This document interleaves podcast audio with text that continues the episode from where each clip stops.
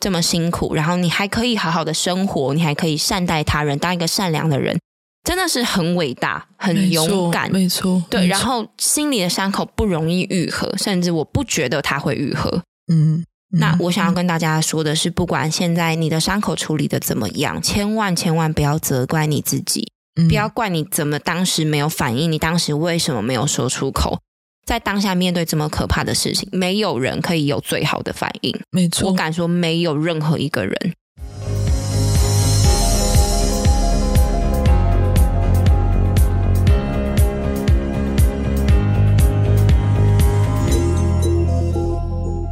欢迎收听《再不台就悲剧》，我是 EC，我是 Quennel。来，我们今天必须要说一下，我们两个平常看剧的品味是不是都很不一样？大不同。但是我们最近难得就是有一点英雄所见略同啦，最近出了一部国片跟台剧，刚好我们两个都蛮喜欢的。嗯、然后其实讲的也是差不多的主题，一部国片是《童话世界》，然后另外一部是最近很红的《他和他的他》。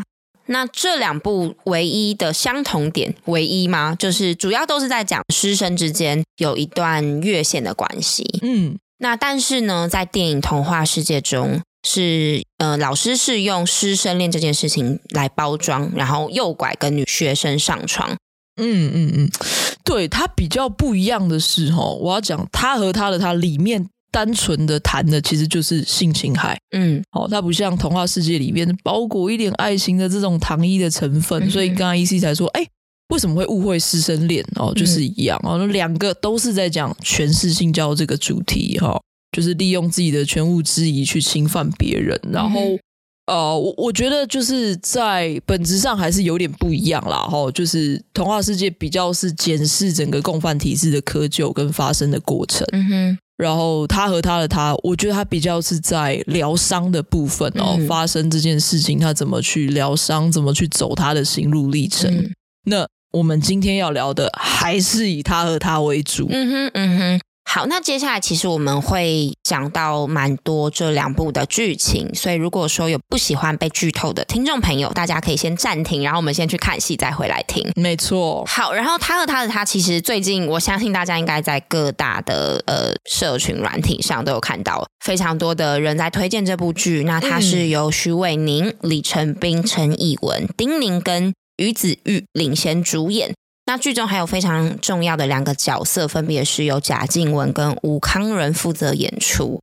他和他的他的剧情，等一下呢，我会用他剧来讲这部这部剧名，因为有一点拗口。好，那他剧是由呃许玮甯饰演的女主角林晨曦，在经历了职场骚扰之后，发生了一场车祸。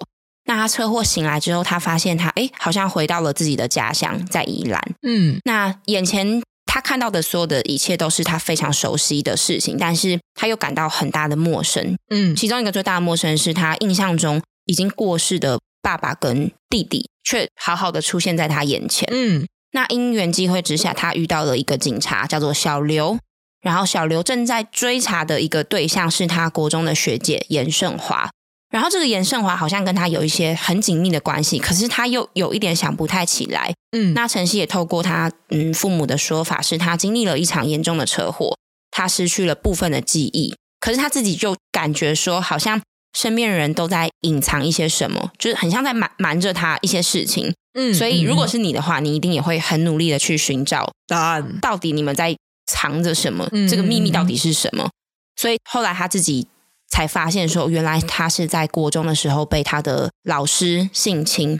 那解开这个谜团之后，我觉得晨曦也是开始走上面对过去伤痛的这个旅程。其实他剧大概是在讲这样子的一个故事。嗯嗯嗯嗯。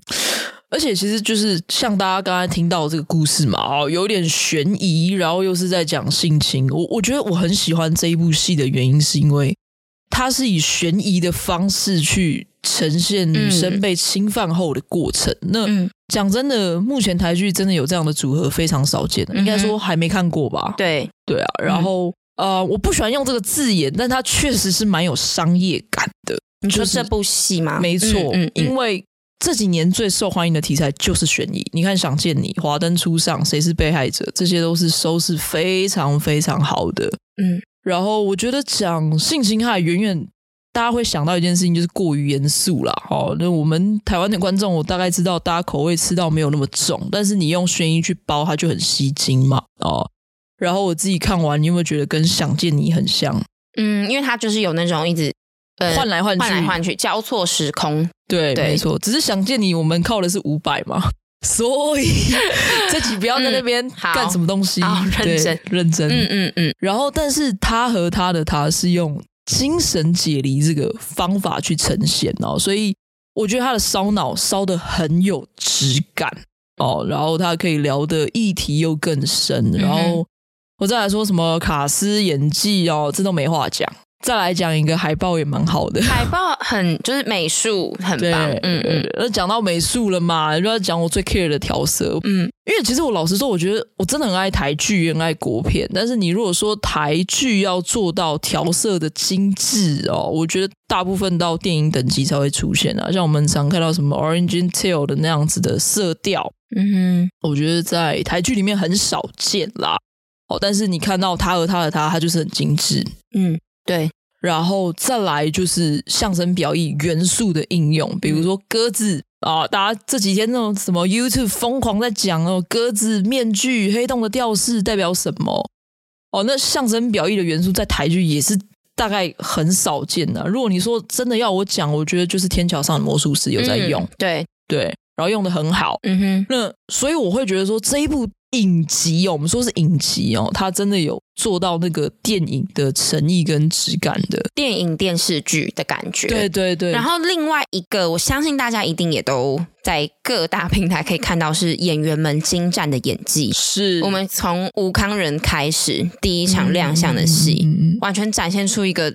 超级讨厌、恶心的男生，真的，慷仁你坏。对，然后再来就是子玉跟丁宁两位的演出，嗯、没错。对，然后剧中我有一段戏，我看到真的是起鸡皮疙瘩，是徐伟宁跟丁宁他们两个在家里的时候吵架。嗯，他们决定就是就是徐伟宁就一直说你告诉我到底发生什么事情，然后丁宁就说好，我就告诉你什么什么。然后那一段戏我真的是起鸡皮疙瘩，两个人演的太棒了。嗯、对，然后后面一直到剧情的后面是。子玉跟丁宁的对手戏那一段也是好精彩，所以我觉得每个演员处理的都非常到位。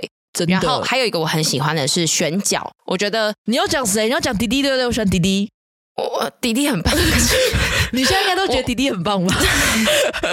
好，我爱迪迪。好，呃，我想要说的是，呃，晨曦跟盛华小时候的演员哦，对，跟长大之后的那个神韵跟表，他们没有长，他们其实。我觉得他们，你要说他们真的是复制到小时候的样子，其实是没有，只是说那个演演员的人，嗯、呃，应该说角色的状态，他们是非常一致的。尤其是呃，贾静雯演这个盛华的角色，那种卑微感，那种没自卑呃没自信的感受，嗯嗯嗯，小盛华跟大盛华是一模一样，大家可以再回头看，然后长相就是韦宁的那个像，对，就是维宁就是比较呃外国人的五官嘛，然后盛华就是真的是眼睛圆圆大大那种样子，我就觉得哇，这个。可以说服我，然后演的也很棒，就是两个小演员也是也是演的很好，嗯嗯，嗯，所以我非常的喜欢。那嗯、呃，这边的话，因为其实呃，他剧中有讲到一些关于性侵的部分，然后我们在前面也有提到童话世界，没错。当然，我们等一下也会讲到一些法律的东西，会有可能有跟大家分享。嗯、那可是我想要说的是，因为我们毕竟还不太算是专业的法律人士，这个这个真的太高深了，所以呃，以我这里我会想要分享的是说。在学校这样的社群中，或者是在这个小小的社会中，师生恋是不是真的存在？嗯，对。以我自己而言啦，我觉得就就算我现在已经年纪这么大，就脱离学生很久，恋爱这个话题是大家都很有兴趣的。嗯、何况是你是对象是一群青春洋溢的男孩女孩，他们是很期待去触碰这个领域的。没错，可能也是因为就是呃电视电影的影响。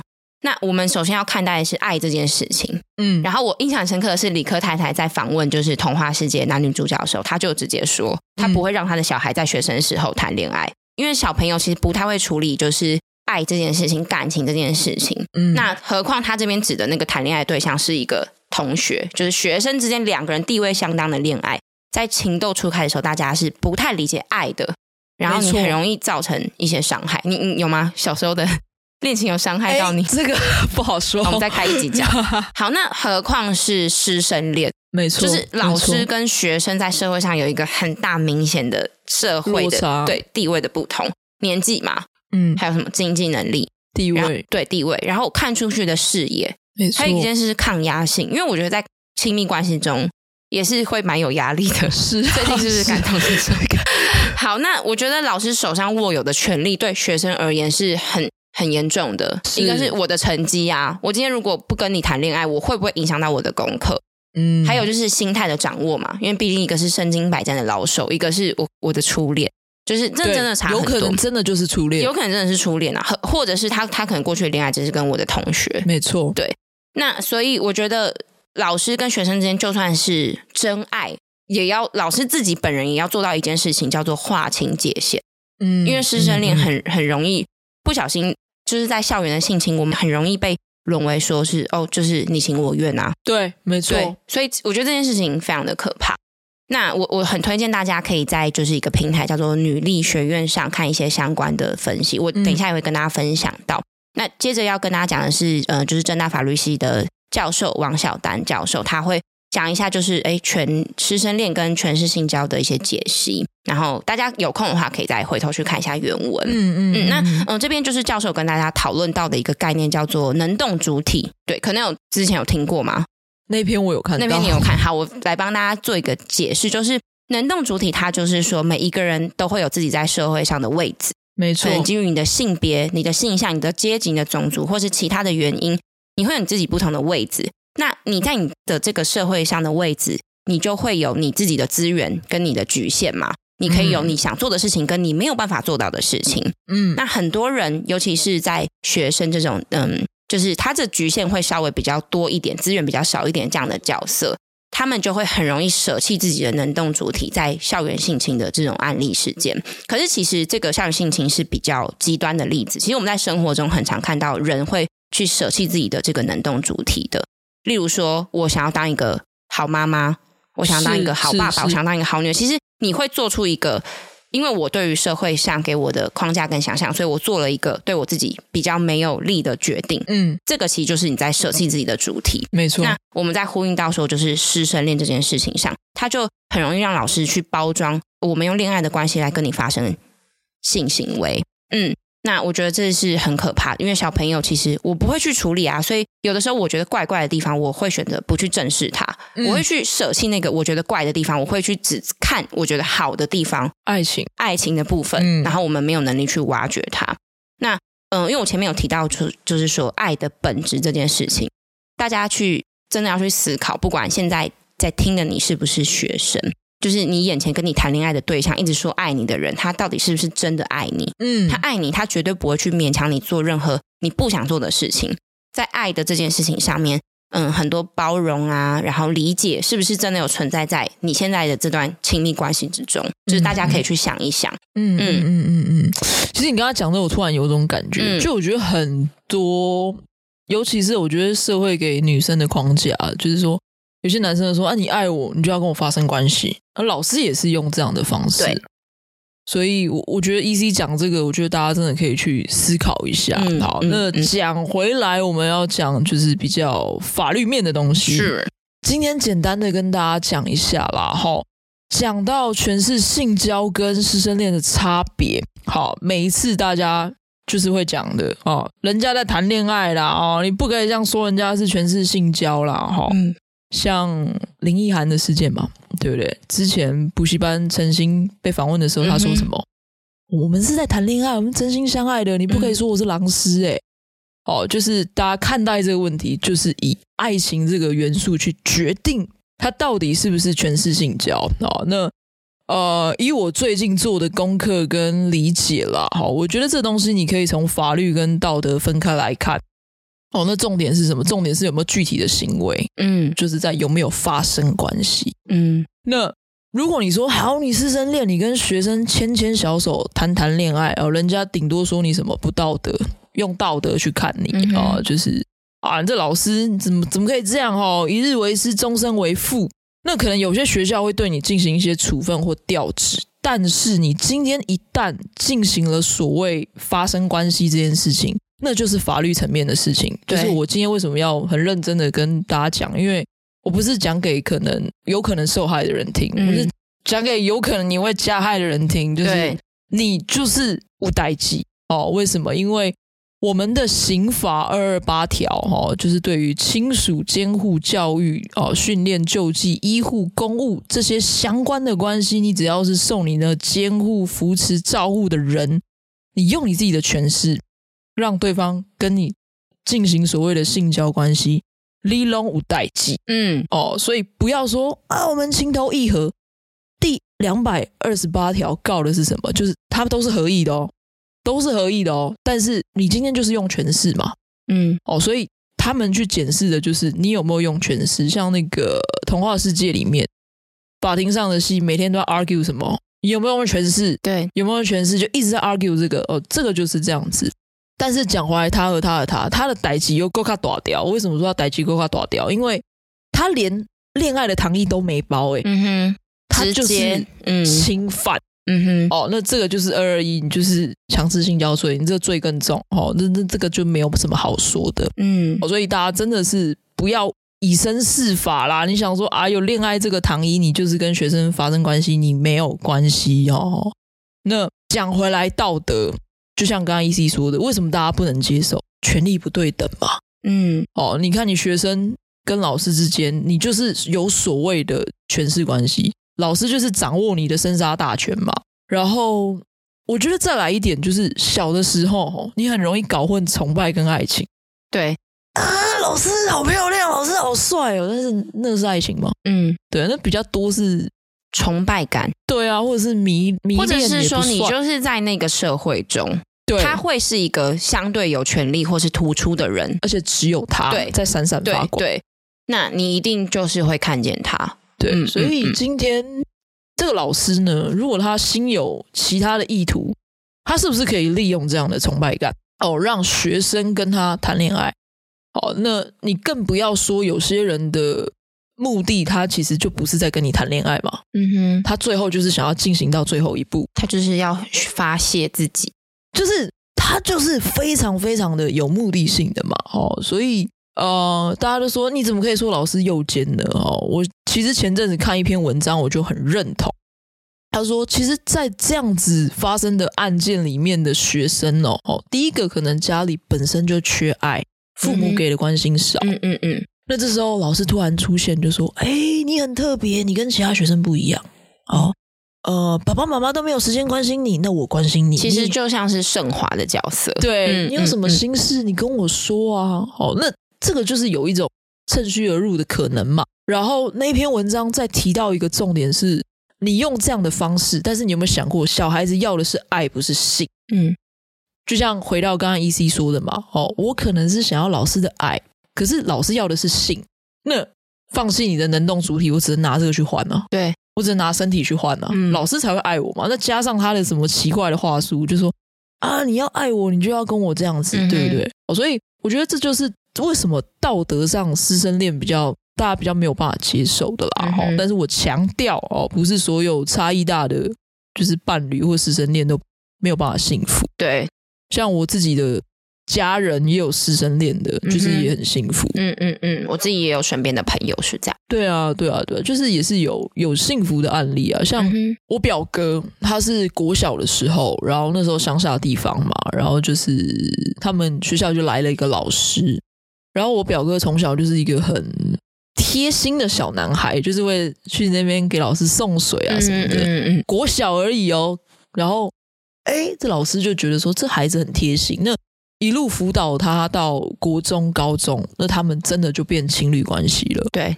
然后后来我表哥他就当兵之后，他就娶这个老师，他们非常的幸福。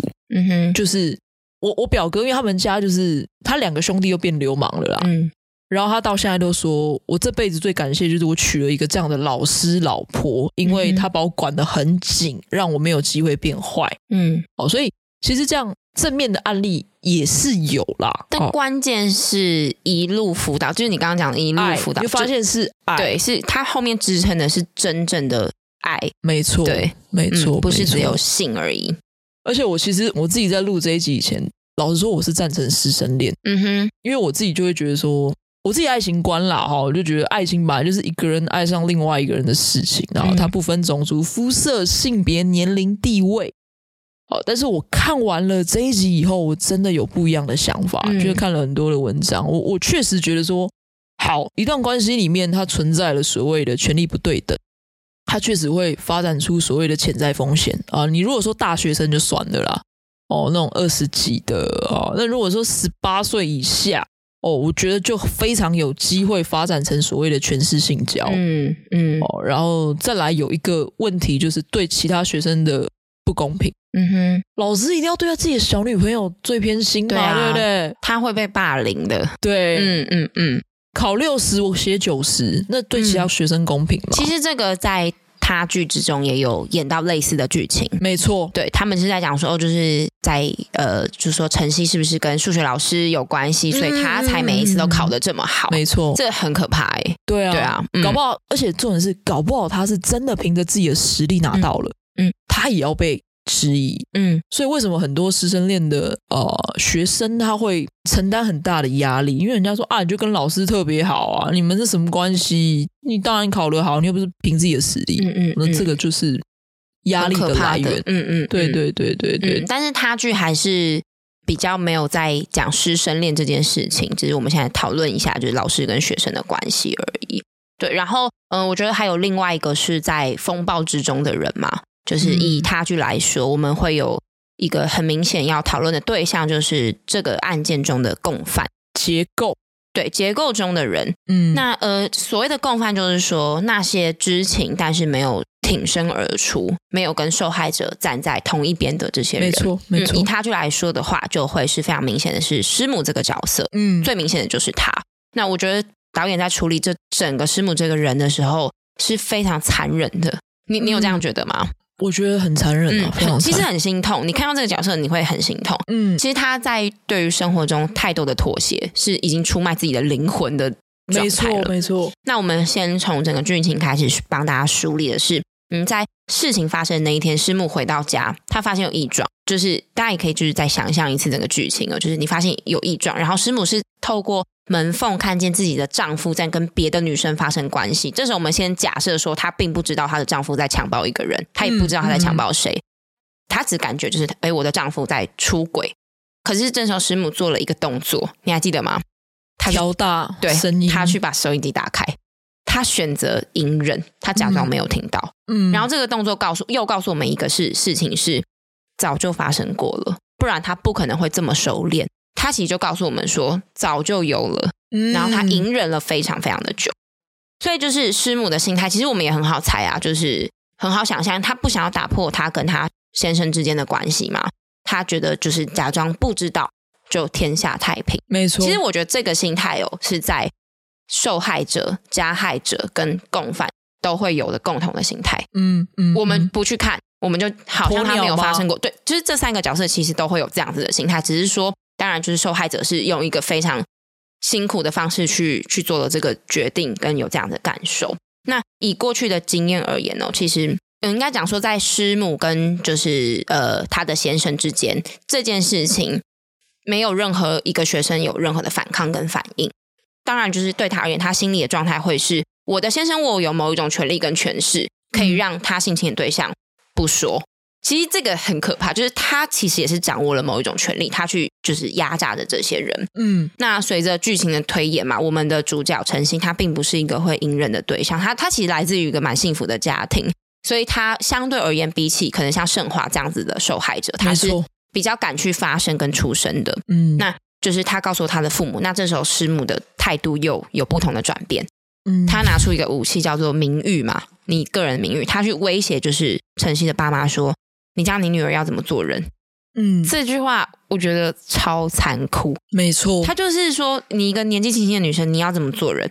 那我觉得对于很多受害者而言，自己在这件事情发生过后，光是我自己要怎么样在这个社会上立足，都是一个很大很大的难题。何况是今天有一些人已经知道了，嗯，那我应该怎么办？所以我觉得师母是，当然剧他把他拍的非常过分。其实我我看的时候，我真的超讨厌自愈的。她再也不是淑女的妈妈，她、嗯、不是那个温暖，她是我真的觉得她演的，所以我觉得她演的很好。那她把那个剧情转折演的很好，所以师母拿出这个名誉这个武器的时候，也我觉得是压垮林家的最后一根稻草。其实一开始林爸林妈是反抗这件事情的，嗯，可是想到名誉，其实我觉得对林爸林妈而言，他们也有一点不知道要怎么处理这个事情。嗯、对我我的宝贝女儿，那她未来她该怎么办？这是太未知了，所以他们后来也选择就是息事宁人，甚至他们到后来是绝口不提这件事情，假装这件事情没有发生过。其实我也可以体谅那个心情，就是如果你我有小孩的话，我真的不知道我该怎么做。就是，嗯，我今天如果真的讲出来，对他而言是不是才是伤害，或者是我告到底，嗯、那个过程，就是当然我们现在可以以一个第三者的角色，就是说你就是要告，你就是要骂。可是你在那个过程中的人，我我其实我会觉得林爸林妈是很无助的。当然在剧中他们也做出他们。他们最后，他们其实，在多年之后，他们经历了一些一些思考、一些转折，他们做了一些嗯付出吗？或是他们有，嗯、他们就是还是做了一些行动，这样。那嗯，大家可以发现哦，师母在嗯事情发生的时候，他都只为了一个目的，就是他想要保住谢志忠这个人。就是接下来我们就不会再称他为就是老师了，因为他不配作为老师。老师其实他就是想要谢志忠留在他身边。所以他愿意做牛做马，所以你记得他那时候去上香的时候，他也讲嘛，就是你这辈子欠我很多，他就这样跟谢志忠说。然后我觉得有一个很可怕的点是说，就是师母对于严胜华的做法，嗯嗯，他用钱去那是让他闭嘴，对，这是他的弱点啊。就是师母聪明在，她就是找出每个受害者的弱点。晨曦就是想要名誉，然后盛华想要钱，嗯，我用钱去压榨你，对，如果。奶奶知道怎么办？就是盛华讲到这句话的时候，我想说：天哪，就是你真的是很贱，真的会很气。所以当然，师母她，你也可以说她是一个受害者。她就是被谢志忠绑架。嗯嗯，对，她也抛弃了自己的能动主体，嗯、因为她想要去符合那个丈夫眼中的好太太。所以后来师母在又面对到就是哎已经失去记忆的晨曦的时候，她其实又虚造了一个故事嘛，是严胜华勾引谢志忠。这真的是气死！对，但是大家觉得很生气哦。可是，在多少社会案件中，那个身为太太的角色，他们都是做这样的决定。就是林奕含的也是、啊，对，林奕含的也是，很多都是就是对着一个小孩子说：“你勾引我老公。老公”这是我真是觉得，到底就是怎么会？你怎身为同为女性，你怎么会讲出这样子的话？嗯、对，嗯嗯。嗯可是，当然大家都是自私的啦。嗯嗯嗯。然后。嗯、呃，除了剧之外，就是在校园性情中，还有另外一个共犯嘛，就是其他的老师。嗯，嗯，那我觉得其他老师他们也是在体制下被打压的一群。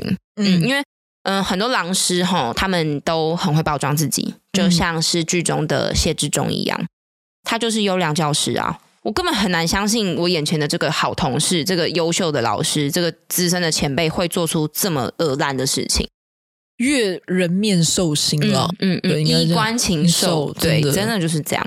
然后其他老师们还要再面对到一件更可怕的、更巨大的压力，叫做学校的施压。如果今天这个老师真的是我们学校的招，狼师真的是我们学校的招牌呢？我们就是不能失去他，学校就决定今天我就是要保住这个狼师的时候，为了校誉，我怎么跟我的学生站在同一边？没错，一边是我的饭碗，一边就是一个学生。我到底怎么样去权衡这件事情？所以很多老师最后也会选择，就是、嗯、我们就安静。嗯嗯。然后呃，我讲一下师母那一段哦，就是那一段，其实我很很多人就会觉得说啊，师母就是不想要破坏他心中完美家庭的这个角色哈。嗯，这是一部分，我完全认同。我觉得还有一点是，我觉得是有蹊跷的，那个。东西我觉得是来自于整体社会面对女性这件事情，他们给他了一个所谓的性的枷锁，嗯，哦，性爱的性，性的枷锁，就是我们对于性观念的不成熟，就好像说啊，我今天老公哦会在外面找女人，是因为我这个老婆没有性吸引力，是我的错，嗯。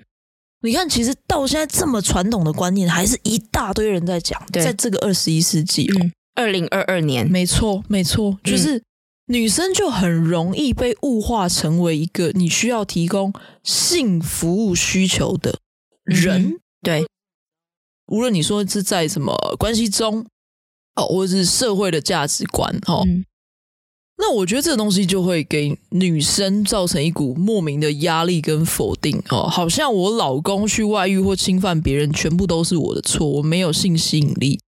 在最后一集第九集的地方说，你看那个师母跟谢志忠说什么？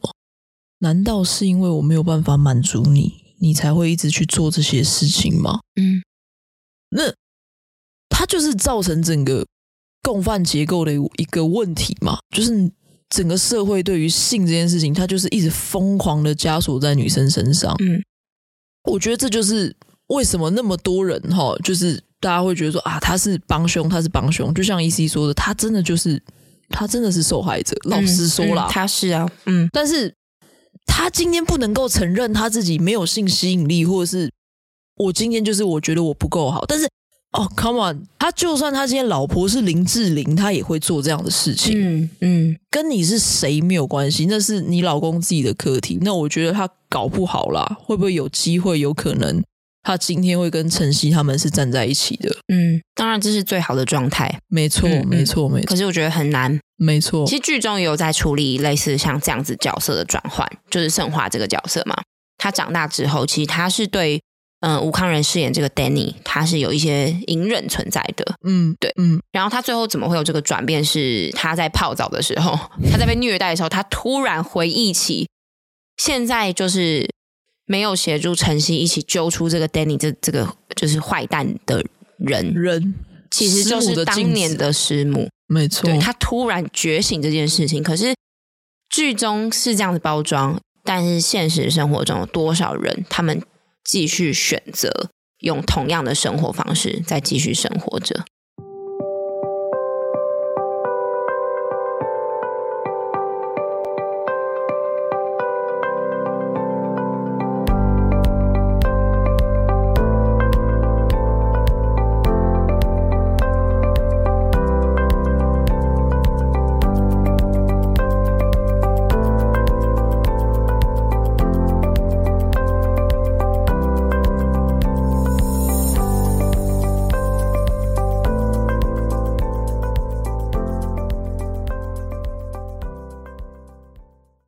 然后，呃，我们其实今天也放了一些，因为刚刚可能有前面有讲到嘛，就是他的自己的亲人也有这种师生恋的经验，嗯，然后在整个地球上，就是有一个蛮好的师生恋的案例，就是法国的总理跟他的夫人嘛，嗯，然后我自己的同事的高中同学也是在高中时期就跟当时的老师谈恋爱，然后他们结婚了。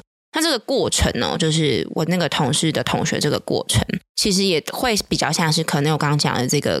公式吗？就是这个陪伴的过程，爱的对爱的过程，他们并没有太多的这种肢体接触，肢体对这种交换。嗯，我觉得会是呃，就是在比较有能力的那一方，他们做了一个比较好的决定。嗯，他们就不要让小朋友先就是接触到太多未知的东西，嗯，等等的。嗯、但是，但是这个真的是在这个是社会这个世界上极少数的案例，多数的。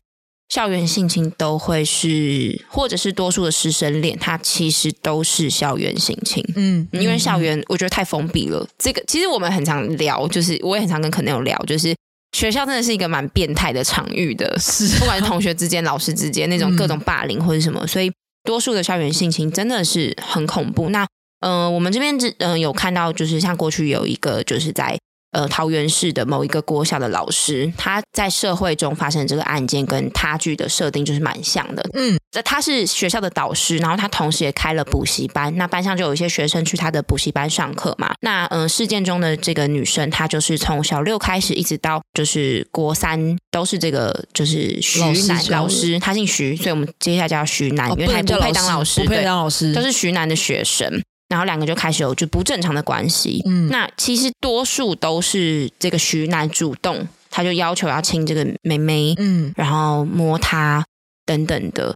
然后事后徐男还会要求就是小女生说：“你不要告诉别人。”嗯，其实，在这个权力的体系下，我们以前玩一个游戏啊，就是老师说嘛。哦，对，其实他这个游戏就是，其实老师是很大的影响力。像我自己的干儿子干女儿，他们。开始上课之后，他们最常讲的就是老师说什么什么什么。嗯，其实你很容易因为老师一句话你被影响，甚至就算你觉得他是错的，嗯，所以老师这样要求你的时候，当然他就是人啊。然后这段不伦恋就是开始，就是后面就发生很多悲剧嘛。小朋友他们，呃，女生还有甚至堕胎等等的，一直到就是女生上了高中之后，学校的辅导老师发现异常，才开始通报。这多久了？嗯，多久？从二零一三到二，应该是到二零一九，这个新闻事件。Oh 嗯，然后很恐怖，而且是从国中到呃小学到国中这段期间，他们就已经发生很多性行为。我我甚至残忍一点的说，oh. 就是很多女生，她们小学的时候是月经都还没有来的时候。对对，没错，对啊，这我觉得真的是要去死哎、欸，徐楠，会不会太激烈？没有，我们节目可以骂脏话，可以、嗯。好，然后然后就是这件事情爆发之后，可怕就在于。故事中的这个妹妹，她开始陷入了很大的罪恶感，因为她觉得对不起老师。为什么？因为她就是被社会的这个角色框架住啊。嗯，她觉得她害了一个人去坐牢或什么之类的。Oh。然后，并且在这段时间中，就是她跟老师有这段就是比较我们讲不伦的关系的这个事情当中，她是怎么催眠自己的？她催眠她自己跟老师是他们他们两个是恋爱恋爱关系，因为老师会抱我，然后老师会借我外套穿，她就用这样的方式来催眠自己哦。嗯。所以，呃，就是新闻事件中的女生，她曾经也有买房思琪的《初恋乐园》这本书看，因为她觉得她跟她很像，根本就是一模一样，一模一样。可是，可是她还是觉得她是她做错什么了，她还是有极大的罪恶感。嗯，然后。他也有说，他其实对老师有很大的崇拜跟爱慕，就像可能有讲的，就是小朋友都会对老师有很大的崇拜跟爱慕。嗯，然后他也觉得自己很脏，然后他觉得说老师是用性跟他跟自己的这个拥抱做作为交换。嗯，就就像就是我们用性跟爱情的感觉做交换。嗯，对，所以后来他发现说，老师也会用一样的手法对待其他的学妹，那这个就是在童话世界中有演绎到的嘛。他觉得他甚至有一种自己被抛弃的感觉，嗯嗯，对，所以嗯，这样的社会事件其实层出不穷啦，嗯，就是我觉得就算是到现在，都还是不断的在发生，因为对象就是我觉得受害的对象年纪真的太小了。你其实说，呃，我们在他剧中呈现这个角色，在剧中的设定，她是一个聪明的人，事业有成的女生，她在她在公司的地位，其实她就是最 top sales、嗯、这样子。可是他，当他发现 Danny 对他做出这么多恐怖的事情的时候，他没有力量去反抗，何况是今天对象只是一个小朋友。嗯，真的，而且我要讲，其实我们今天一直在聊那个权势性交嘛，OK，不是只有师生有这样的案例。嗯哼，你如果说真的，你要说权势性交好，你说偶像跟粉丝其实也算对。然后你说职场上也是嘛？哦，老板跟员工，嗯、你只要任何存在于权势的东西都是。还有那个童话世界中有讲到一个观念，就是夫妻之间也其实有权势性交的问题。嗯嗯嗯嗯嗯，没错没错。其实我觉得那个他和他的他那个 Danny 跟盛华是不是就有一点？对，其实就是他就是嘛，嗯、因为他靠那个 Danny 的钱嘛。嗯，对啊，嗯、没错。然后我觉得。我我自己啦，哈，我自己呃听到的比较多的都是关于职场上，嗯哼，哦，可能没有到全是性交这么严重，哈。那你如果说全是性交这件事情，其实我觉得真的屡见不鲜啊。比如说，好，我们说演艺圈的潜规则就是嘛，好，你今天跟我发生关系哦，不然你不要演戏，我不给你演。南韩很严重嘛，哦，Me Too 啊，这些都是。然后还有像。中国的彭帅事件也是嘛？嗯、其实很有名的一个是林于仙的事件，但是我觉得他的故事真的很重，因为他最后是真的呃选择离开了人生嘛。好，那今天就不先不跟大家提哈。但是大家如果有兴趣，但是你不排斥说知道比较沉重的事件，大家可以去查这一个林于仙的事件哦。那跟大家聊的比较多是像是职场性骚扰这件事情，真的是层出不穷。我跟大家分享一个，就是，呃，我我其实以前在职场上就蛮常听到，虽然我自己没有遇到，嗯，然后有一次是我到一家公司，然后这个公司的老板其实就没有到我爸那个年纪，但是在就五六十岁，对，五六十岁，然后我进去的时候就发现公司的人哦都是小女生哦，妹妹，就是大概大学啊，你来实习哦，或是大学刚毕业就很小，那你就会知道那个年龄段差跟这个男生其实就是可以当他女儿的，嗯，完全可以当他女儿的。然后，嗯，有一次就是我们有一个聚餐，其实我真的也不疑有他啦，我就想说，那可能就是爱用年轻人吧，哈。对啊，因为很多公司其实像我们公司也是喜欢用比较青春洋溢的人。对啊，对啊，对啊。我想说，你可能爱用年轻人吧。那我就觉得很奇怪，为什么每个女生都蛮漂亮的，就是感觉好像特别挑过还是什么的。然后我真的也不疑有他。然后直到有一次聚会的时候，就有一个呃女生啊，就偷偷跑过来跟我说。哎，你知道吗？我要离职。我说，哎，你工作能力不错啊，然后我看你学的也不错，然后做的很好，为什么要离职？他说，因为老板都一直性骚扰我。然后其实我听到我就是有点傻眼，因为这个男的，这个老板他还是一个要参选的一个的人，然后，嗯，然后形象感觉也不像。然后我就跟他说怎么了？他说他是做柜台的。然后老板说，你跟我去跑竞选活动。请问一下，做柜台去跑竞选活动干嘛？对，那谁要雇柜台？就我啊，就把他的做事做一做了。天哪，关我屁事！嗯嗯嗯，好，没关系，我就是反正很多人可以雇了，但他就是要那女生陪他外出，对，只有他跟他在车上，他就说：“哎、欸，我觉得你好可爱哦，我想把你打包带回家，我想要把你带回家。”就是讲这种话，好恶心哦，是很恶烂，你知道吗？然后，但是他就觉得说，呃。就是你是老板，我能怎样？那我必须要跟你在同一个车上嘛、嗯、？OK，然后就开始越来越严重哦，在他耳边吹气啊，摸他的手啊，嗯，然后开始摸屁股、摸腰、摸腰，就像那个 Danny 对对晨曦晨曦做的事情这样子。嗯、OK，然后我就问他说：“人家才大学生，就说，哎，那你的性经验怎么样啊？你喜欢什么姿势啊？”是不是超级无敌恶烂？真的，有哪一个老板会跟员工聊性经验？你这就是性骚扰。对啊，你不要跟我说什么聊天，你没有，你可以聊星座啊。对对对对，聊什么星座很机车啊？对啊，就我们最爱聊这个。嗯，对啊。然后他跟我讲的时候，其实我真的有一点吓到。我想说，我靠，他今天也算是个半个公众人物，你怎么敢这样子做这种事情？嗯。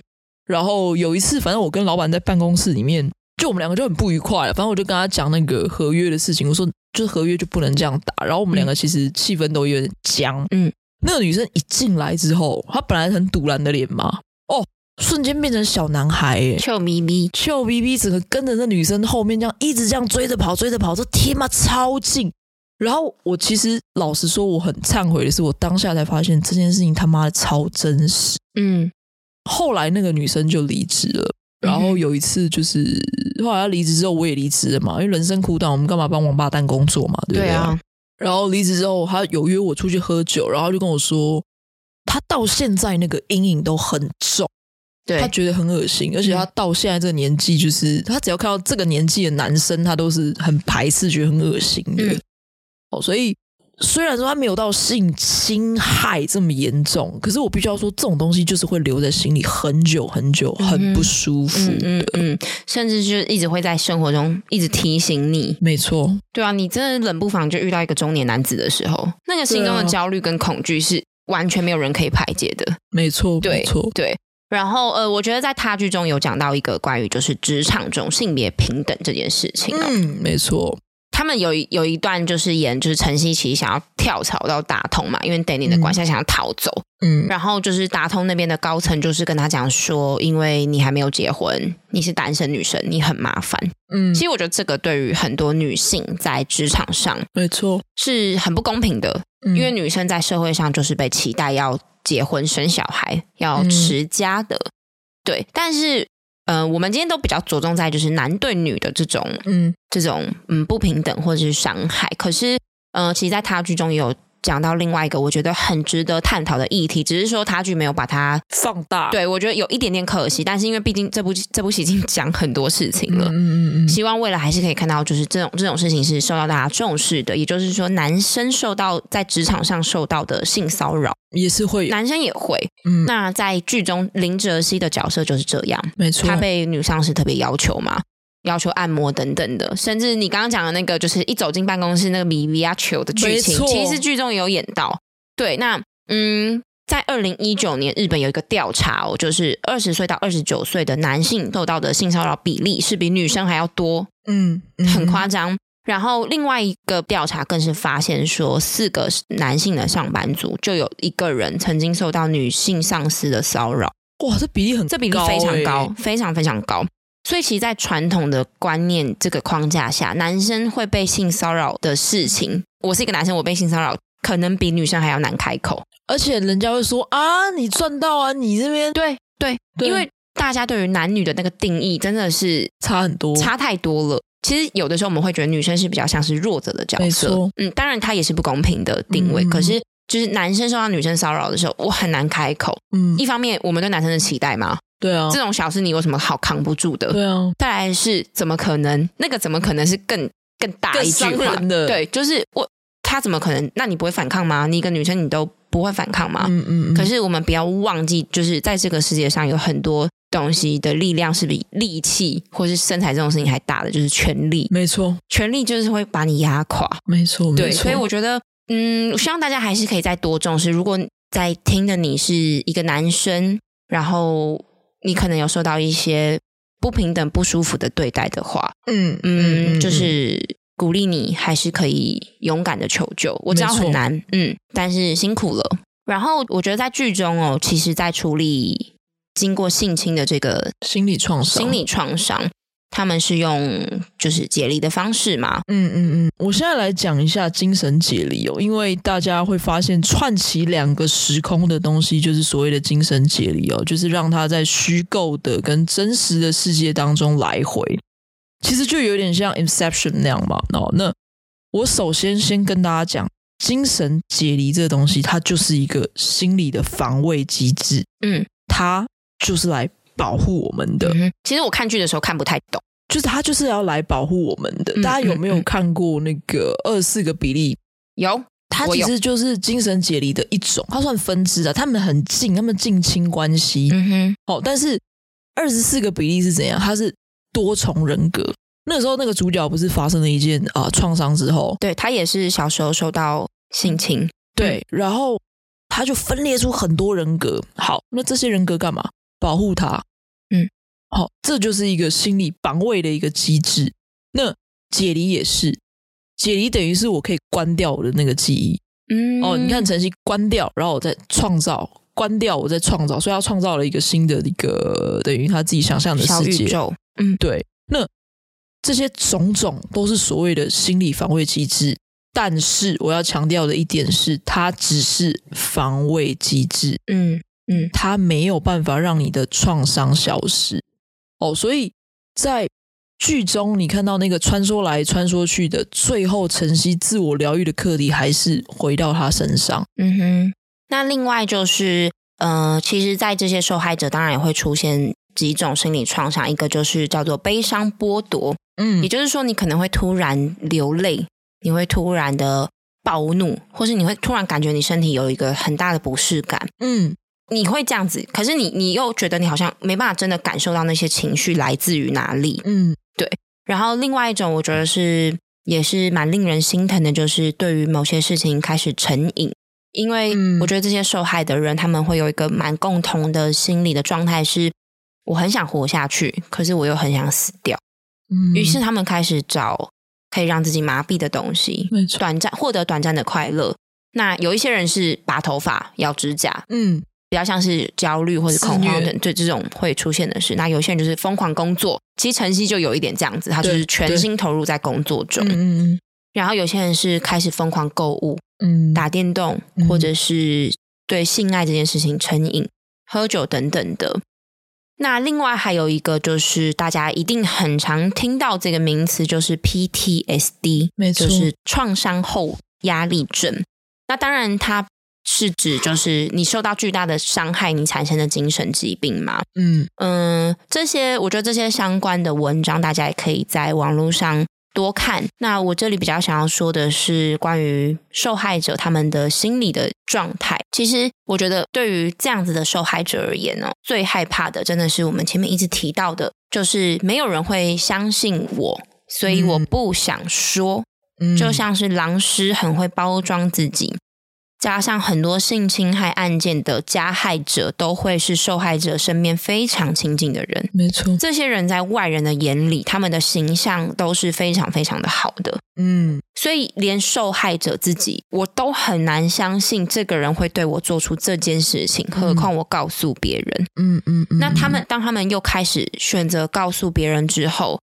他们又会很害怕我们前面提到的这个名誉的问题。没错。那我之后在离我身边生活中这么近的人，我之后要怎么面对他？嗯嗯，对，听到的人会怎么处理？嗯嗯嗯。然后呃，在他剧中有一段是晨曦有跟大佩这个角色。讲说他曾经发生什么事情，嗯嗯，然后他就是请就是搭配，你不要告诉任何人。嗯，可是对于搭配的角色来说，我只是想要帮助我的好朋友，因为大家有看戏应该知道他是一个就是正义感、正义感非常非常阳光、非常正义感的人。他只是想要告诉我的好朋友，可是对于晨曦这个角色来说，你多跟一个人讲，就是对我多一个伤害，因为我不想要让这件事情传出去，因为我害怕我再受到。言语的伤害，嗯，或者是每一次被别人提起的时候，我又重新回到那个状态中，嗯嗯嗯，我觉得很辛苦，对，然后嗯，我也希望说大家可以试着同理，对对对，就是我知道很难啦，就是作为一个嗯，如果说你心里你身边的朋友，可能像我自己身边有些朋友，他们可能有忧郁症等等的，我觉得那个陪伴的角色是很难去扮演的，嗯。这不容易，同理不容易，因为太难了。因为你真的没有经历过，真的没有经历过，你根本就是像我们，你今天喝一杯水，就是你知道如人饮水，真的冷暖自知。你甚至是关于就是汤的温度这件事情，你都很难去感受到别人的感受了，何况是发生这么可怕的一件事。嗯嗯，试着把自己拉回到他的角色，虽然很难，但是多一点同理，多一点包容，我觉得是好的。嗯嗯嗯嗯。我跟你讲，我要讲的就是这件事情，嗯，因为我自己没有这个经历，是，所以其实我在看这一部戏的时候，我大多的时候只有心疼。嗯，我房思琪那一本，呃，我有买嘛？对，然后我有看，然后我看的时候，我其实从头到尾真的是疯狂的在赞叹林奕涵的文笔，真的是怎么会这么好？但是老实说，我看到他很多的访谈，跟他里面写的故事内容。我其实真的真的很难想象，我真的已经用尽我一百分的努力去想象，说为什么这东西可以这么多年还在他身上，嗯，日以继夜的就是这样子反复折磨他，嗯，他最后是结婚了嘛？对对，然后老公听说非常爱他，对，很疼他，对，我们都以为他应该有一个幸福的婚姻可以治愈他，嗯，但是他最后还是选择离开人世，是。所以你你想那个东西有多重？然后我在看他和他的他的时候，我也觉得说，哇，就是真的这么重诶。嗯，就是大家你可以理解我吗？就是我是一个没有这样的经验的人，嗯，我已经很努力要理解了，嗯，但是你还是知道那个差距，你跟那个理解的差距还是非常非常的远的，嗯哼，嗯哼，哦，所以那东西真的很重。然后我再讲一次。加害者，你真的不要觉得没有什么，嗯，你不要觉得说啊，我一时爽，我控制不了自己，哈，反正这个东西很难举证，你觉得法律治不了你？你要知道，你做的这件事情，你不是只是毁掉一个人，你是毁掉一个家庭。嗯，我很喜欢，就是他剧里面演的，他把整个家庭的样子拍给你知道，整个家庭一起赔进去，嗯，好，不只是家庭哦，他未来的另一半，你看浩明，浩明。还有那个江源，不要再说江源不爱晨曦，江源很爱晨曦。对啊，你去想，比如说像我看艾成的事情，然后我就会想说，你要陪伴一个忧郁症的人，嗯，那个真的很不容易。你有时候真的是，我想要欲度你成佛，最后被你累成了魔。你心理素质不够的时候，你真的是。你想接你爱，但是你接不住。何况当时的江源也只是一个大学生，他才二十，好算他二十二好了。对，嗯，所以不要再说江源根本就不爱晨曦，嗯，没有，那是因为那个时候的他接不住他，嗯，哦。所以我还是讲回来啦，就是这真的就是一个自我疗愈的过程。嗯，那我相信晨曦他最后应该也知道哈，就是。其实真的没有人接得住他，只有他接得住他自己。嗯，这、嗯嗯、最后还是要回归的，就是自我疗愈的课程。对，因为其实我觉得他剧的重点，就像我们一开始讲到的，他比较像是晨曦这个角色，他开始踏上了就是解谜跟疗愈的过程嘛。嗯嗯嗯、那我觉得大家可以去想一下，就是富华这个人的存在，在就是呃现实的时空中，其实晨曦遇到了就是过去的这个学姐富华的时候，他当初第一个反应他是不愿意认他的。嗯，这个其实就像是晨曦他在处理过去一样，他不想要去看，嗯、不想要去面对。嗯，他甚至。不承认这个事情发生过，嗯嗯嗯。可是，在晨曦他过度解离之后，又回到现实，他对富华的转变非常的大。他开始跟他说：“我们认识等等的。”其实这个就是有一个很大的象征。我觉得导演的处理就是他开始愿意面对他的过去了。嗯，他愿意去跟过去的自己和解。其实富，因为富华还是那个停留在过去的人，没错。他愿意把这个人牵出来，也象征他愿意把过去的自己从那个辛苦的地狱牵出来。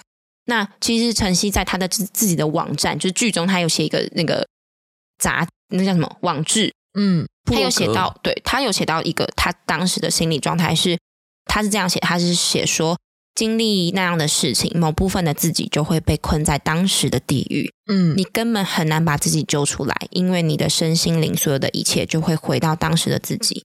很多时候，反复的只会反复感受那样的恐惧跟无助。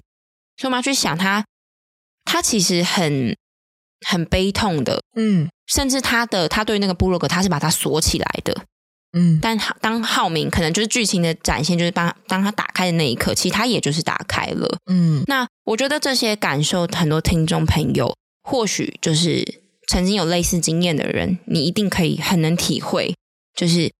你是如何在这个地狱中反复的感受痛苦的？嗯，那我我觉得我只想要跟大家说一声，就是辛苦了，因为面对这么就是让自己这么辛苦，然后你还可以好好的生活，你还可以善待他人，当一个善良的人，真的是很伟大、很勇敢，没错。对，然后心里的伤口不容易愈合，甚至我不觉得它会愈合。嗯，那我想要跟大家说的是，不管现在你的伤口处理的怎么样，千万千万不要责怪你自己。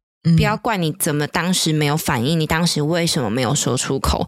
在当下面对这么可怕的事情，没有人可以有最好的反应。没错，我敢说没有任何一个人。没错。那网络上有很多心灵鸡汤嘛，或者是比较理性的文章，告诉你要怎么走出来。嗯，我觉得可以从这个这这些东西上获得力量的人，就是恭喜你，就是你可以接受这样的力量，嗯、但是。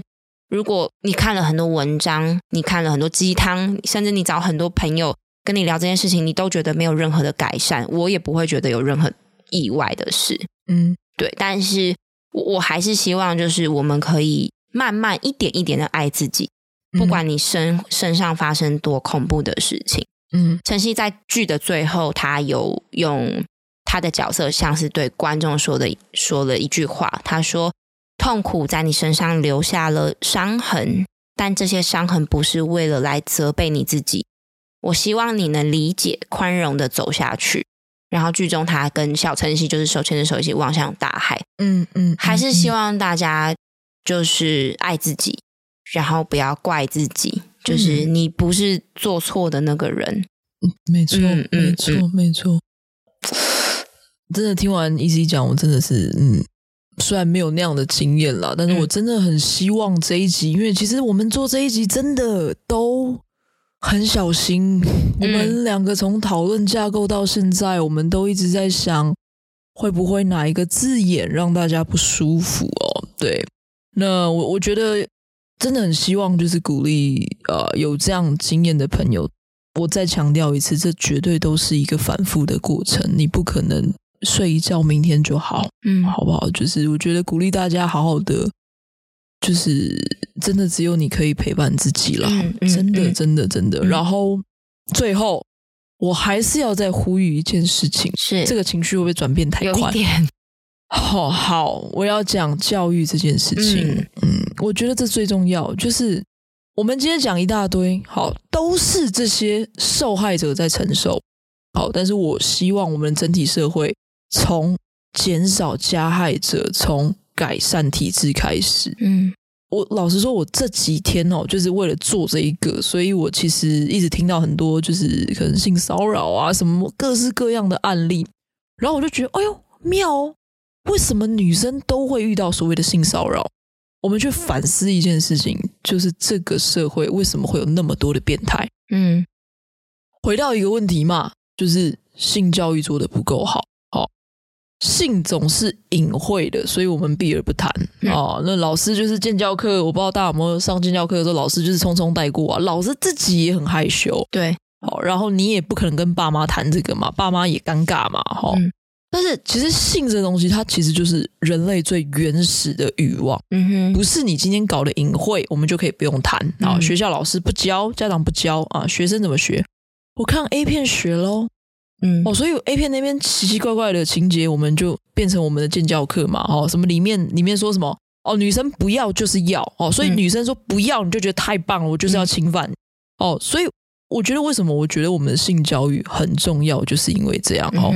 不要觉得只有女生需要知道自己的身体界限在哪里，男生也知道。而且我老实说，现在女权是越来越进步，男生你要更爱惜自己的羽毛。对，你可能辛辛苦苦一辈子，你却败在这个地方。嗯，就像片中的 Danny 一样嘛，他也是精英啊。嗯，但是你就是管不住嘛。对，你控制不了自己的欲望嘛，嗯嗯嗯，所以你今天就会变成这样子。OK，然后我再讲最后一件事情，就是呃。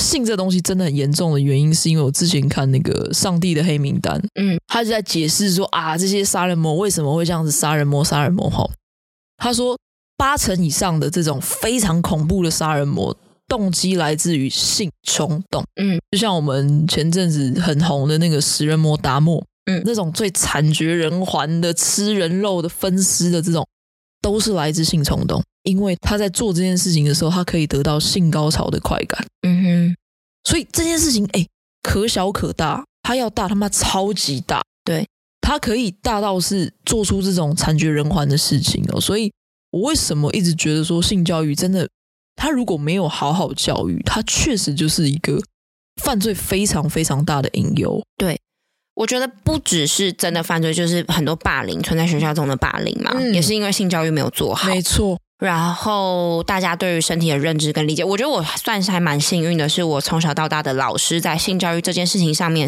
算是做的相对的比较完整一点点。嗯，没错，对，就是我觉得这个也会是大家都需要认真的去思考的事情。我们再也不要当那个小孩子，不要问啦，就是他们可能正在经历这么可怕的事情。嗯，嗯，嗯，然后我觉得。呃，到今天的结尾，还是想要回到我们频道的本质嘛，鼓励大家看台剧，因为没错，台剧真的是今年我觉得最好看的剧了。对，而且议题非常非常的重要。对，就是演技、质感，然后讨论度，嗯，商业也有，没错，嗯，等等的，然后爱情的成分也有嘛，就是浩明跟晨曦那一段，所以。它是一个非常好看的剧，然后我自己就看两遍，然后以我目前听起来的，大家应该都会是在一个晚上、两个晚上就追完，而且连负评了。嗯嗯嗯，还是有一些就是诶可以在更好的地方。嗯、可是我觉得以一个这样子的议题，然后这样的集数跟时间，导演已经处理的非常棒了。我们就是多一点鼓励，然后支持。那今天就到这边，希望未来还有更多的剧可以跟大家讨论。没错，好，那今天就到这里喽。再不抬就悲剧，我们下次见，拜拜，拜拜。